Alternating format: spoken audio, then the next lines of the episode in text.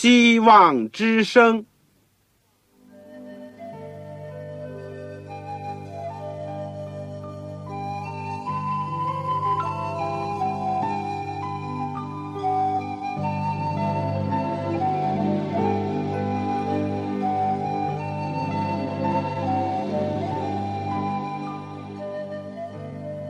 各位听众朋友，各位弟兄姐妹，欢迎您收听信徒培训这个节目。教会的兴旺，不单表现为人数众多，更要求教友的素质好。为了使教会真正达到人丁兴旺，又灵性健壮，希望之声特别为广大的信徒制作了信徒培训这个节目，满足主内同工同道的需要。信徒培训由黄牧师主讲，将有多种课程推出，欢迎弟兄姐妹们踊跃参加。下面我们就把节目时间交给黄牧师。各位亲爱的弟兄姐妹，各位听众朋友，你们好，我是旺草。今天很高兴又有一次机会和大家继续一起领受主的真道。我们现在呢是基督生平与教训这门课当中的第二十三讲。我们从第一到十八讲呢是讲耶稣基督的生平，从十九到三十六讲呢集中讲耶稣的教训。我们曾经讲过八福，我们而上一次讲的呢就是约翰福音。第十四到十七章的第一部分，就是耶稣临别赠言。今天呢，我们要讲约翰福音第十六章到十七章。希望各位手边有一本圣经，有个簿子或者有支笔，能够记下一些你想记下的东西。愿上帝能够带领我们，能够多多的。默想主的道，而且感受他的爱。在我们学习之前，我们先做一个祷告。亲爱的天父，当我们读到约翰福音十四章、十五章的时候，我们的心灵受到了很深的感动，因为就在耶稣基督快要受难的时候，你还是这样的爱我们、关怀我们、鼓励我们。叫我们不要忧愁，叫我们把眼光定在你身上。你非但为我们生，为我们死，而且你还要为我们再来。主就是在你再来之前，你还要接着圣灵与我们同在。而且，天父啊，你是这样的愿意亲近我们，这样的愿意把我们带到你面前，以致你接着真道不断的。教导我们，而且你主耶稣也把平安留给我们。虽然你知道我们在世界上有困难、有挣扎、有试炼，但是你答应你要在保卫室里面安慰我们、鼓励我们，而且我们实在是感谢你。你还要在我们的身上进行那个修剪的工作，以致有一天我们能够靠着主的恩典，靠着主的力量。能够结出更多的果子，能够荣耀天赋，所有这些都是你的恩典，所有这些我们自己都做不到，求你来成就，求你来恩待，垂听我们的祷告，祝福我们的弟兄姐妹，我们的听众朋友，我们这样的祈求，奉主耶稣的圣名，阿门。临别赠言第二部分，约翰福音。十六章、十七章，许多年前呢，我有这样一个经历，在我已经得知到会有一件非常严重的事情要发生在我身上，那就是说，到了时候，我将要被迫与家人、与亲友分离。至于分离到底有多久呢？没有人知道。就在那个所剩无几的时间里面。除了处理急需要做的事情，我也约了我的女朋友到外面去面谈，因为知道这是在一定的时期内最后一次的见面，或者说同行共语了。我们穿梭在大街的人流当中，其他一切的景象、人事，好像视而不见、听而不闻。当时我又想把很快要发生的事情清清楚楚的都告诉他，但又不愿意使他忧愁。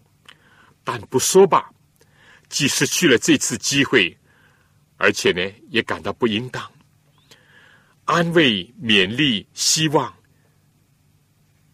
就这样呢，和分离之前的隐痛以及对将来的期盼呢，就混杂在一起。所以我多少的体会一点点耶稣当时和门徒谈话的心情和神色。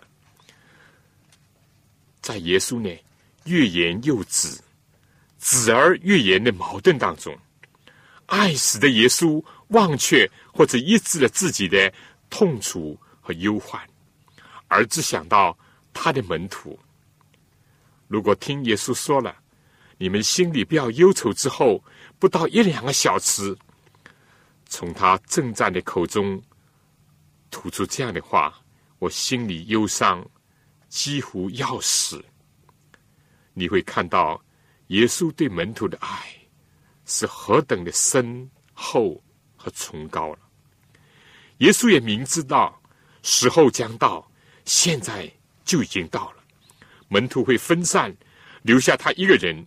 而且在这之前，当耶稣进入到克西马尼园度那世界上最黑暗的一夜的时候，他多么需要他所爱的门徒的同情、同在、同心和带祷。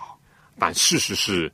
尽管耶稣称他们为朋友，也愿表现出为朋友舍命的爱，但在考验之日、黑暗的时辰当中，他们尚且不能和他警醒骗死一同祷告。这一切对耶稣来讲，虽然都早已知道，他想到的不是自怜自爱，而仍然是他的门徒，是他们的需要。他一时越过自己的十字架，看到有熊熊的烈火为他的门徒在燃烧，斗兽场的恶兽的吼叫在等待他的门徒的来到。记住这个以后，他前面所讲的他的爱与世界的恨，他说：“人要把你们赶出会堂，赶出你们心爱的，自幼就流连往返的会堂。”并且死后将到，凡杀你们的，就以为是侍奉上帝，这是多么可悲，又是多么的可笑。但原因呢也很明了：一方面，因为上述的门徒呢不属世界，否则话呢世界就不会逼迫他们；另外一方面呢，也更因为根本上世界不认识父上帝，也不认识上帝所差来的。耶稣起先呢，没有把这事情告诉门徒，因为耶稣还亲自与他们同在。但现在耶稣要把这些事情，包括他要一时被迫与他们分离，要受难，而门徒也不能幸免的话，都要告诉他们几分。结果呢，圣经讲门徒就满心忧愁，但又不愿意不把真情告诉他们。因为第一呢，耶稣把这些事情告诉他们，消极的讲呢，是为使他们不至于跌倒；积极的讲呢，是要叫门徒在他里面有平安，而且呢，是要叫耶稣的喜乐存在门徒的心中，并且叫他们的喜乐呢，也能够得到满足。第三呢，此外，当事情发生。或者是考验的时候呢，能够想起主早已知道、早已通报了，这样就给了他们不少的鼓舞，而且呢，同时也见证了耶稣的神性的一种荣耀。所以耶稣呢，跟他们讲了，但是耶稣又故意的把一部分的事情隐藏、遮盖掉，为的是他目前担当不了。从此可以看到，耶稣不认是讲或者不讲，说多或者说少，有关我们日后的事情，或者是目前的处境，都是为了我们的一处，以及为了我们灵性的需要。当我们明白主的爱是何等的奇妙，就会明了这里所有的一切。在约翰福音十六章其余的部分呢？耶稣又重述和加深了他前面所讲那个重要的题旨，就希望门徒在惨重考验时刻将要来到的时候，能够让门徒站立得住，而且呢，让世界上的人呢，从此也就知道这个善恶斗争。首先，我们来看一看十六章当中讲的一个问题是关于圣灵。耶稣在约翰福音十四章当中已经提到了，要应许赐下保卫师圣灵，就是他要求父差来，在代表他的人心中工作的那一位圣灵来呢，要将一切的事情指教门徒，并且让他们想起主所说的一切话。而圣灵来了呢，也要为耶稣做见证。约翰福音十五章二十六节。这里，耶稣再次的强调指出，他去，圣灵才能够奉差而来。他讲：“我若不去，保卫师就不到你们这里来。”他来了，除了成就上面所提的，耶稣更加讲：他既来了，就要叫世人为罪、为义、为审判，自己责备自己。那这个怎么来体会呢？为罪。是因为世界的上的人呢，不信耶稣为救主，为上帝的儿子。世界上的人对罪有许多的错误的观念。我们中国人呢，一般的提到犯罪呢，总以为是指着那些杀人、放火、打劫、强奸，这当然是罪。但人最大的罪是骄傲，不信、不接受耶稣为主为王，不信耶稣就是罪。但唯有圣灵来了，而且来在人的心中，并且彰显和见证基督，也感化人心，人才能够看到罪和罪的可怕，以及拒绝不信基督的一种严重性，人才能够知罪、服罪和悔罪。这就是耶稣所讲圣灵来了，要叫人知罪的一个功能。第二，耶稣说是为义，这是什么讲法呢？耶稣说是因为我往父那里去，你们就不再见我。犹太人到了耶稣的时代，已经大大的偏离了他们的先祖亚伯拉罕因信耶和华上帝，耶和华就以此为他的义的这种信仰。犹太人包括门徒都不能清楚的认出。耶稣就是耶和华，我们的义。他们虽然不像法利赛人那样自以为义，但也多少受了他们以及受了一些遗传的影响。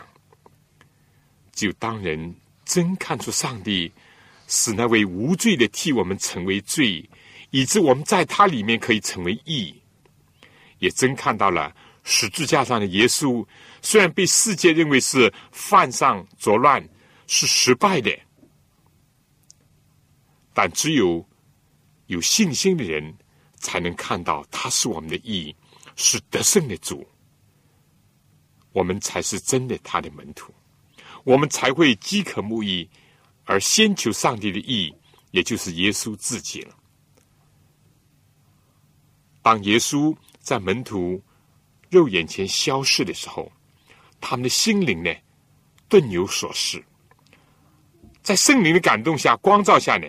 他们才会看见了自己丧失了多么宝贵的机会和时间。意思就是说，没有好好的听他的教训，或者向他询问，他们用了多少的精力谋求，甚至争着谁伟大。他们也没有在克西马尼和他一同警醒，他们在变相山上甚至都睡着了，而且他们还埋怨马达拉的玛利亚为耶稣所做的事情，就是用香膏膏主。所有这一切，到那个时候，当圣灵来了，他们就会自己责备自己。但可信的，耶稣并不是一去不复返，他复活以后还亲自的与他们同在一些日子。他升天以后，还差派圣灵，并且借着圣灵向他们显现，以及常与他们同在。多少时候？我们身在府中不知福，就是知道了，也不选择那个上好的福分，就是人所不能夺去的。领受到了主的福分，也不知道感恩或者感戴耶稣的同在。如今圣灵来了，依着上帝的意思呢，人就会忧愁，就会生出自诉自恨热心。这就成了回头，以及更新奉献，以及赎回光阴、爱慕和主亲近的一种转泪点了。为审判是什么意思呢？就是说，因为这世界的王受了审判，撒旦呢以谎言暂时的夺得了世界的霸权，也以谎言来统治。并且率领人反叛上帝，怀疑上帝，攻击真道。但是女人的后裔耶稣要来，要打伤他的头，在十字架上暴露他的凶残虚谎，让他受到审判，被摔倒在地上。圣灵借着道进入了信的人的心中，掌权。从此呢，撒旦的权势就开始消逝。如果世界的王尚且失败受了审判，那么何况他的属下呢？如果世界的王尚且要灭没，那么赔上生命去占的全世界，又有什么益处呢？圣灵来了，非但要叫我们为罪、为义、为审判自己责备自己，他还要引导我们明白，在原文圣经是说。进入一切的真理，我们讲不是我们指挥圣灵，而是圣灵引导我们；不是我们走在上帝面前，而是我们要跟在他后面；不是明白了一点真理就满足，而是要求明白的多而又多；不是一下子就明白所有的真理，而是要一点一点的积累；不是我们自己能明白，而是圣灵要开导我们，使我们明白。不仅仅是知识上的了解，而且是经验上的进入真理。对当日的使徒是这样，对我们今天也是如此。让我们能够仰望圣灵的引导，并且呢，立志遵着主的旨意行。这样呢，我们就必晓得主的教训。实行是增加认识。和检验真理的另外一个途径。我们下面呢，就请听一首歌：主，我愿更亲近你。我们知道，今天虽然耶稣的肉身不在我们当中，但是他借着圣灵与我们同在。我们求圣灵在我们的心中引导我们。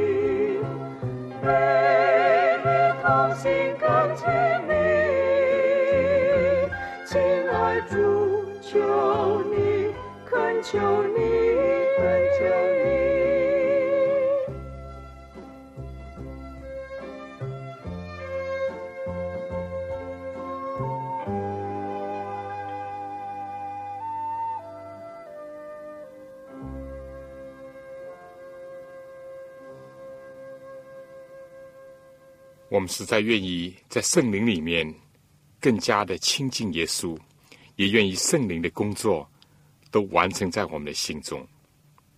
当然，耶稣讲，圣灵不是凭着自己说的，乃是把所看见、所听见的都说出来。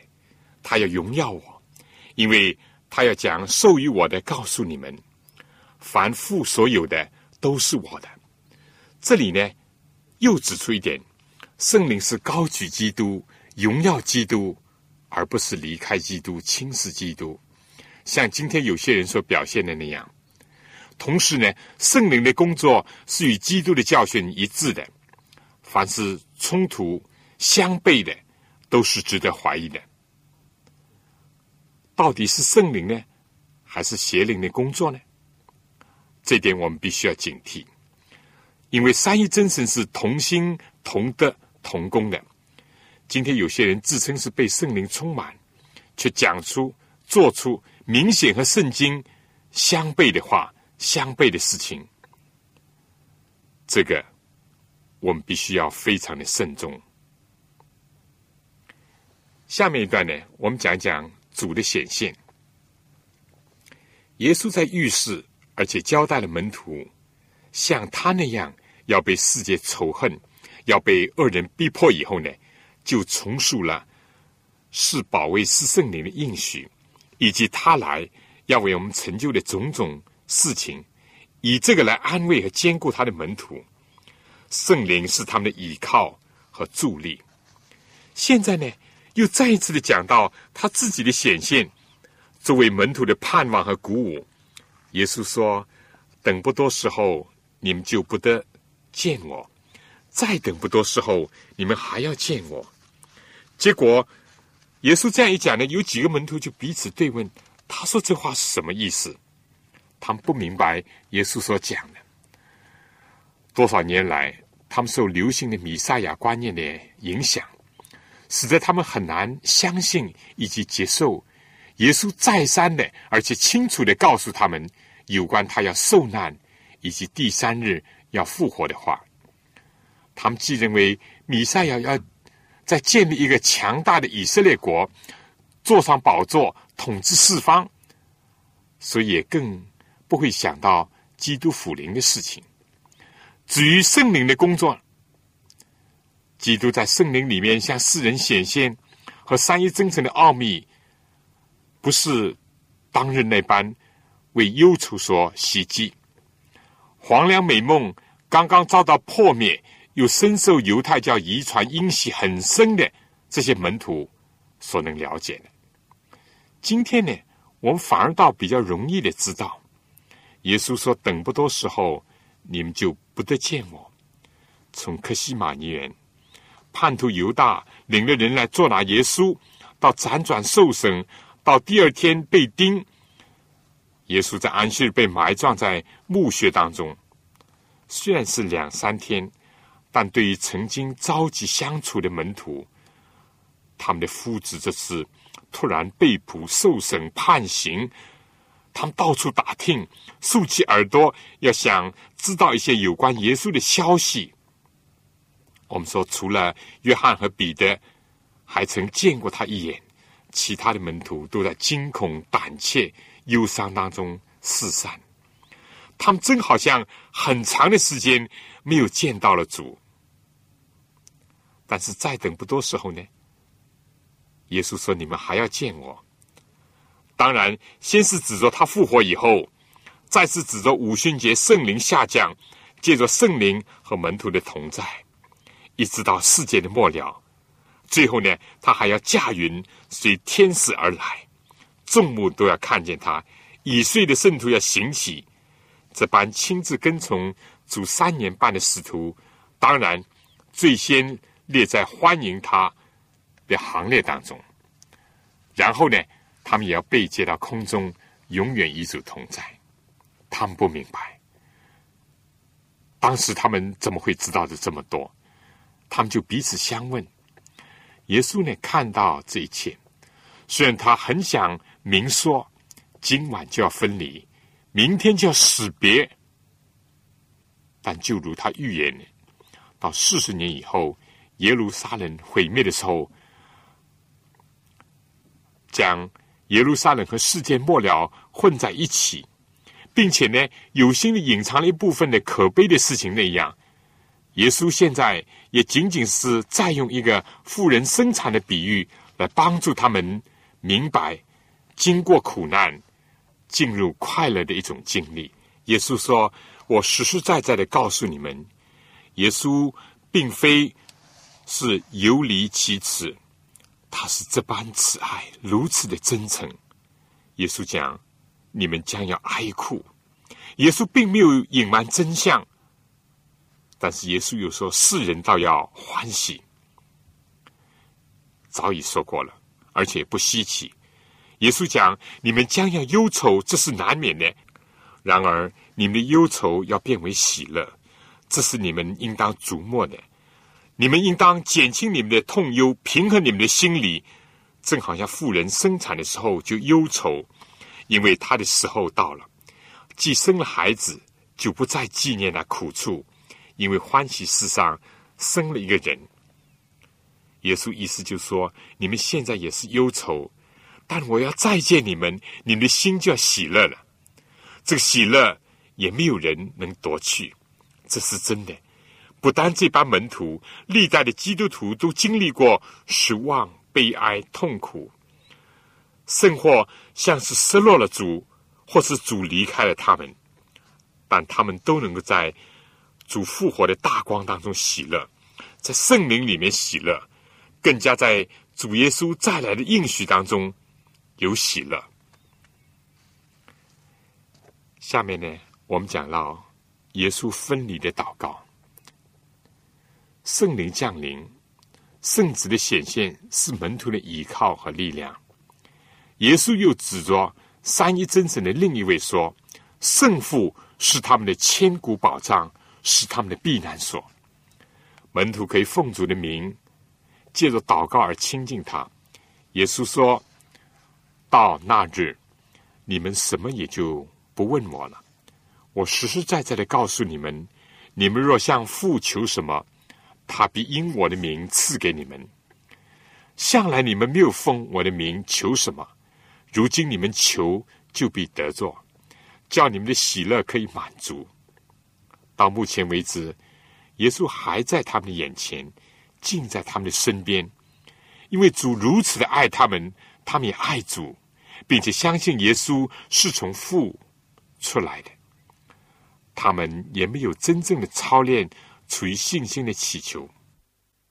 有一天，耶稣的肉身不在他们中间了，他们就学习一门新的功课，但和犹太人祷告不同。他们是奉耶稣的名祈祷，主给他们一个保证：只要他们奉他的名祷告，向父求什么，上帝必赐给他们。什么叫奉主的名祈求呢？我们知道，近代人也常常用名片，名片上不单有姓名、职称、住址和联络处，可以说一个人的签署的名字代表了他的一切，它包括了品格、精神、信誉、全能等等，也包括了认识。接受、承认、悦纳、推荐和介绍各种的功用。耶稣的意思是我们奉他的名，就是说靠他的功劳，凭他的义，借着他的救赎的全能，按照他的精神到父面前祈求。这样呢，我们的祷告必定会蒙垂听和应允。在这之前呢，耶稣讲这些事我已经对你们说了，是要叫我的喜乐存在你们的心里，并叫你们的喜乐可以满足。这里说我们奉他的名向上帝说话祈求，蒙垂听应允，也是叫我们的喜乐可以满足。与上帝交通，听主的教导、应许、劝勉，也向天父祷告祈求感恩，能帮助门徒度过。艰难的时刻，并得着喜乐的经验，借着祷告依靠天赋，因着仰望基督的显现，以及由于圣灵的灵格，就是和三一真神的紧密的联络交往，并且呢听遵他的命令，就成了主临别赠言的一个中心思想。当耶稣借着比喻和解释教导。劝慰他那班门徒的时候，门徒说：“他们信耶稣是从上帝来的，但耶稣深知人的信心必须要经过操练，信仰必须要受过考验，才能更多的认识上帝以及认识自己。”耶稣说：“现在你们信吗？但很快你们的信就显出不足和动摇。人和上帝的关系会因自己的软弱，在考验的时候。”有疏远，但圣父圣子是永远在一起的。耶稣的信息总是那么的真切和积极。他最后小结的说：“我将这些事告诉你们，是要叫你们在我里面有平安。在世上你们有苦难，但你们可以放心，我已经胜了世界。”约翰福音十六章三十三节。下面部分呢？我们就要讲一讲分离的祷告。信徒当中最接近耶稣的约翰呢，就记下了耶稣所做的最长篇的分离的祷告。耶稣刚刚吩咐完门徒要向天父祷告，他自己就留下榜样。在这个祷告当中，耶稣有回顾，有展望，有为自己祈求，也有为门徒代祷。只是没有分离的伤感，反而充满着荣耀的感受。十七章我们仔细读，我们就会发现和十四到十六章所讲的内容有许多的相同点，这是很自然的。他心里充满的，口里就说出来。对门徒讲的希望的要求的，没有比带到天父面前交托给他、仰望他、祈求他更为合适的。举动了，整个祷告结束在一个新的合二为一的主题上。这章呢，大致可以分作三个部分。第一个部分呢，十七章第一到第八节，讲到耶稣的工作和人生的总结，荣耀和名是好几次出现的字眼，大家可以特别注意。第二段呢，是第九节到十九节，就是为门徒代求。要上帝保守他们在罪恶以及在世界的仇恨当中能够得胜和成圣，而第三段呢是二十节到二十六节，为一切信的人祷告。祷告什么呢？天地神人完全的合一。好，我们先来看第一段，耶稣自己人生和工作的总结和交代。耶稣举目望天说：“父啊！”我们说，这是耶稣祷告习常的一个姿态和自然的用语，不像我们今天是低着头的。耶稣说：“时候到了，愿你荣耀你的儿子，使儿子也荣耀你。什么时候呢？从圣经的记载当中，耶稣非常重视上帝在他身上的计划和预定的时候，他一切都是按照计划而行，并且是听遵天父的命令的。在迦南的婚宴上，当他的母亲玛利亚用暗示吩咐他行神迹，他就说：“我的时候还没有到。”他兄弟催他上耶路撒冷去曝光、去显身手，他也同样回答拒绝他们的建议。他说：“他的时候没有到，他不会走在上帝的前面行事。而同样的，他的时候没有到，人也不能伤害他，或者是拿他怎么办？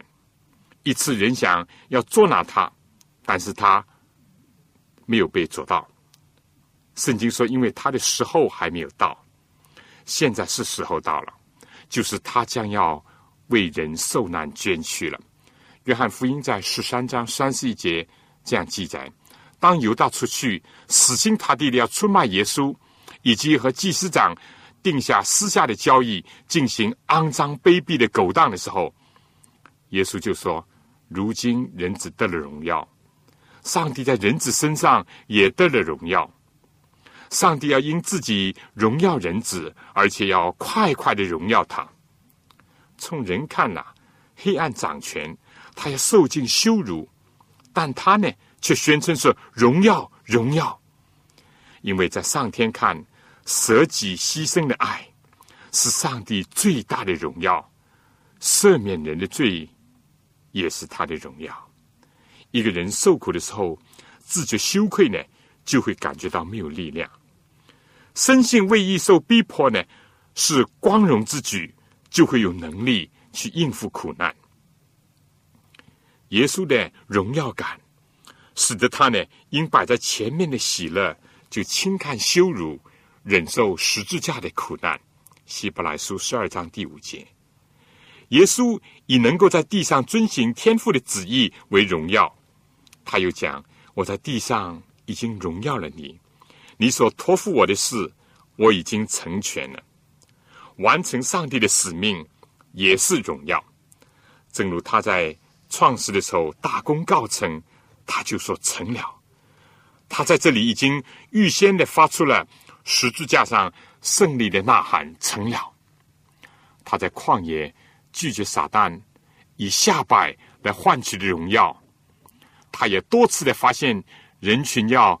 拥护他做王，但是他宁可要经济的冠冕，不要世俗的王冠；要十字架，不要这个世界的宝座。他不求人的荣耀，而专求上帝的荣耀。专求上帝荣耀，就使人能够完成天父所托付的，完成天父的使命，就是荣耀上帝，而且也能分享他的荣耀。上帝的仆人和儿女呢，也应当看完成所托呢是荣耀；不完成上帝救灵的使命呢，是真正的羞耻。那么他的使命具体又是什么呢？耶稣在世界上完成的是将上帝的名显明给人，将上帝赐给他的道赐给人，领受父所赐的权柄。管理凡有血气的，并且把永生赐给人，而且呢，认识独一的真神以及他所差来的耶稣基督呢，这就是永生。所以从这些圣经看来呢，耶稣在世界上固然是医病赶鬼，但是这个终极的目的呢，竟是让人要认识天父，领受他的道，信他的儿子，并且。得享永生，凡是偏离这目标的，都不能算完成所托，都不能荣耀天赋，也不能分享上帝的荣耀。现在呢，耶稣非但荣耀了父，也从父得了荣耀，并且因他的门徒呢，也得荣耀。谁说耶稣的人生是失败的人生？耶稣是荣耀的主，荣耀的王。他的跟从者也可以抬起头来感谢主和称颂天父。第二段呢，是为门徒祈求，在这个分离的祷告当中，耶稣说他为门徒、为跟从他的人祷告，为上帝赐给他的人。这里说不是为一般的人祈祷，因为他知道从今以后他不在这个世界上，但是他的门徒呢却在世界上，世界又恨他们，因为他们像他那样不属世界。但为了继续主的工作，又不能离开世界，而且主呢也不求他们脱离世界，因此主就为他们祈求两件事情：在他们已经认识父和相信耶稣，也聆听上帝的道以后呢，耶稣为他们的个人的成圣而祈求，这是一件事情。耶稣说：“求你用真理使他们成圣。”你的道就是真理。耶稣非但是言教，也身教。耶稣说：“我为他们的缘故，自己分别为圣，叫他们也因真理成圣。”门徒要和世界上人有分别，要度一种在世但不属世、入世而脱离恶者的生活。而耶稣为门徒祈求的第二件事情呢？是彼此之间的合二为一。在三年半和门徒同在的时刻，尤其是在他最后一次进耶路撒冷之前呢，门徒受了这个世俗的影响，以及这个世界精神的一种腐蚀，争论谁伟大，不愿意负手服侍弟兄，想做王座的左右，而且彼此猜忌。互相恼怒，其中有一个甚至完全被魔鬼摆布，丧尽天良。耶稣的心情何等的沉重！长此以往，圣公怎么能够以推展？圣父的名怎么能够得到荣耀啊？所以耶稣就恳切的求上帝：圣父啊，求你因你所赐给我的名，保守他们。叫他们合而为一，像我们一样。主与他们同在的时候，也已经借着经常的教导、劝勉、责备以及防卫，保守了他们。主为他们的心灵居牢，护卫了他们。除了犹大这个自甘灭亡、不愿意改悔、伪装自己的人，没有一个灭亡的。合而为一是主深切的期望。个人的成圣呢，是团体合一的一个基础；圣父、圣子是合一的一个榜样；上帝的名、上帝的道是合一的动力。主耶稣在一千九百多年前为门徒的祷告，今天仍然具有很现实的意义。越是接近世界的终局，恶者越是兴风作浪。各自揭破，捣毁一群，但主今天仍然在天上为我们，为他地上的教会祷告。下面呢，我想请听一首诗歌。我们在圣灵里合一，我们自己做不到合而为一。虽然主耶稣期望我们合而为一。我们必须要进入到圣灵里面，才能合而为一。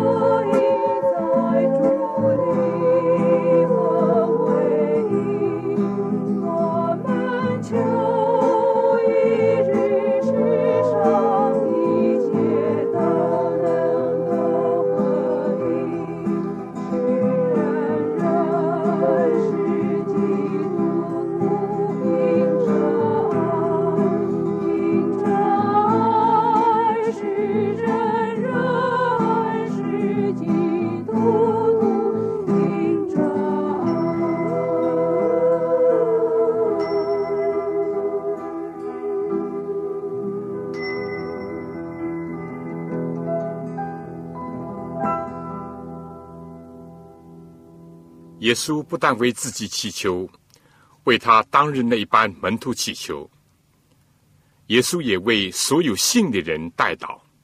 这是我们要讲的第三段。耶稣透过目前种种的不如意以及愁云惨雾呢，已经看到福音的大能，非但圣化了使徒，团结了教会，而且圣功大力的发展。他祷告说：“我不但为这些人祈求，也为那些因他们的话信我的人祈求，使他们都合而为一。正如你父在我里面，我在你里面，使他们也在我们里面，使他们合而为一，像我们合而为一。我在他们里面，你在我里面，使他们完完全全的合而为一。主所最后祈求的。”不单单是使徒们的合而为一，也是所有门徒都合而为一。不是貌合神离，不是和稀泥，也不是表面一团和气，骨子里满了怒气怨气，而是像天父与圣子原为一的那种合一，同心同德同工，同尊同荣，同甘共苦的合一，完完全全的合一。教会自从使徒时代起，千百年的历史，是一部内忧外患、时而得胜、时而失败的历史。由于各种原因，大大小小的分裂不知其数，影响福音工作的进展，留给非基督徒不少非议和画饼，也给撒旦有机可乘，破坏教会，更加是使教会的元首的名受到羞辱。内心受到伤痛。耶稣曾经说：“凡一国自相纷争，就成为荒场；一城一家自相纷争，必站立不住。”但门徒若有彼此相爱的心，众人因此就认出他们是耶稣的门徒了。门徒如果能够合而为一，世人就知道上帝曾经差基督到世上，呼召一般人。从罪恶当中出来，彼此联合在同一个信仰、同一个盼望、同一个上帝之中。从世界的各国、各族、各方、各民当中，带着不同的肤识、文化背景、性别和性情的人，能够融为一体，彼此相爱合一，岂不是最大的奇迹吗？世界上最困难的事情，也就是主分离的祷告当中最大的负担的事情。合一是像父在耶稣里，耶稣在父里，父与子在门徒里面，门徒在父与子里面，这是一种奥秘，也不是我们人力所能够达成的。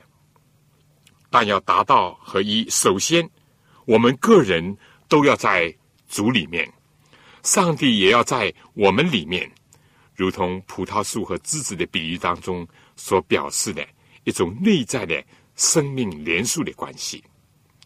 重生的和没有重生的，正像当时的十一个门徒和犹大之间是没有合一的可能以及基础的。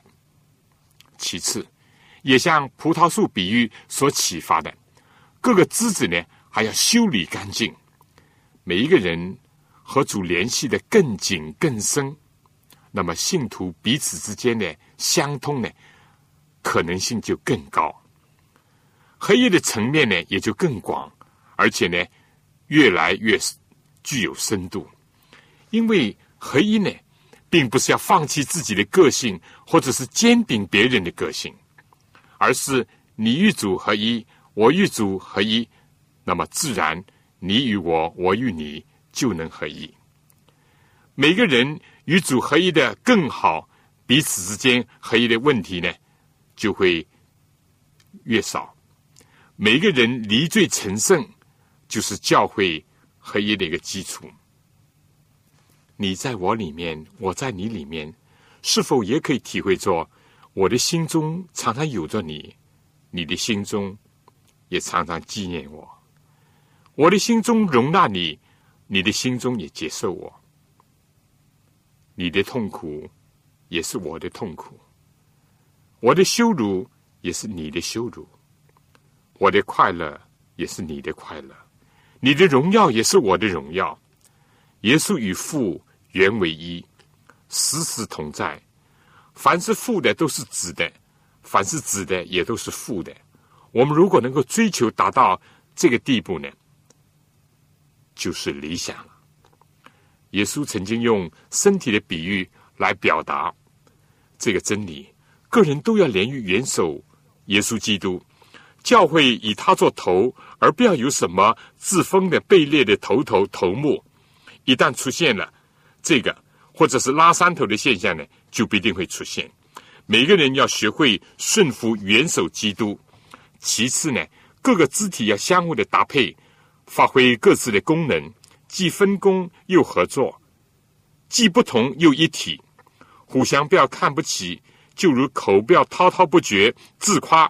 或者是便衣这个鼻子，眼睛呢不要老看自己的奇妙功能而看不起耳朵，耳朵呢不要尽听着恭维吹捧的话而忘乎所以，自以为了不起。总之呢，要彼此联络，互相的配搭，发挥功用。另外呢，对不俊美的肢体、自卑感很重或者恩赐才能比较少、比较弱的人呢，要加倍的体恤，给予尊重。所有这些是促成以及维护合而为一的一个要素。为从前一次交付圣徒的真道，固然应当竭力的争辩，要为真道打了美好的仗。如果有火从地上着起来，也值得如此。这都是圣经的教训。但千万不要为了芝麻绿豆大的事情、非原则性的问题，特别是隐藏着个人私利以及山头权力的斗争，而以教义或者是以生活的差别为旗帜，大搞分裂。主耶稣为合一所付出的代价，是他的身体、他的生命。在他不久前设立的圣餐中，除了突出了与主相交，也是体现了。弟兄姐妹要团契，因为肢体虽多，身体却是一个，而且是同分一个饼一个杯。在门徒当时的背景当中，就说争论谁为大，以及历代的教会无原则的分裂的情况来看呢，谦卑洗脚礼在圣餐前举行是何等的有意义、有教义。耶稣最后的祷告是：父啊，我在那里。愿你所赐给我的人，也同我在哪里？爱永远的怀念、体恤、分享。这个和约翰福音十四章一开始的时候话呢，又呼应起来了。他向门徒表示，也发出应许，他也求父接纳实现。教会和其中的成员，纵然是一般有人性软弱人所组织的，仍然是主的心上人、掌上珠和他眼中的同人。耶稣既呼召、拣选一般人，从世界的罪恶当中出来，跟从他走一条克己牺牲的路，而且是小路，通过对付自我、效法基督的窄门，遭受世界的恨、撒旦的攻击。与他们的主、与他们的老师耶稣一样，耶稣也愿意他们看见上帝所赐给他的荣耀，并且和他一同分享。主耶稣就是带着这种光荣感、责任感、成就感，以及对门徒满腔的爱、满腔的挂念和期望，去迎接他自己生命形成最艰苦的一战。小杰。今天的课程呢，学习了主耶稣临别的证言的另外一个部分，就是约翰福音十六章到十七章所谈的问题和主题呢，和十四章、十五章呢大致是雷同的，只是呢更加的发挥，而且更加的深入。在十六章当中，他提到了圣灵的灵格、基督自身的显现，以及天父对祷告的垂允。都是面临着考验的门徒所可依靠，以及从那儿得到力量的。现实的困难是难免的，但主的得胜是确切的。因此，在他的爱中应许里面是可以有平安，也可以有满足的喜乐的，并且以此去对付一切。约翰福音十七章是分离的祷告，主耶稣为自己祷告。总结了荣耀的人生和工作，也为门徒的成圣和合一，最后为全体的信徒的合一而祷告。感谢耶稣留下宝贵的训勉，也谢谢约翰把它记载了下来，而且留在唯一的福音书当中。所有这些主的教训、应许、吩咐、安慰、鼓励、警惕和他的祷告，都是幕后。等候主辅灵的教会和信徒所急需的，世界的形势更加险恶，教会的软弱更加明显，个人的需要也越加迫切。但愿我们三一真神和主的道做我们的依靠，与主更多更深的契合，而且结出佳美的果子，荣耀上帝。愿上帝赐福给您和您的教会。我们下次再见。各位听众朋友，各位同工同道，您对信徒培训这个节目有什么宝贵的意见？有什么希望？欢迎您来信告诉我们，也欢迎各位听众朋友来信索取免费的课程讲义。如果在收听的过程里有什么疑问，也欢迎您来信提出，黄牧师愿意为您做出解答。来信请寄香港邮政总局信箱。三一零号，我再说一遍，香港邮政总局信箱三幺零号，来信写“望潮收”就可以了。希望的望，潮水的潮。愿上帝赐福给您。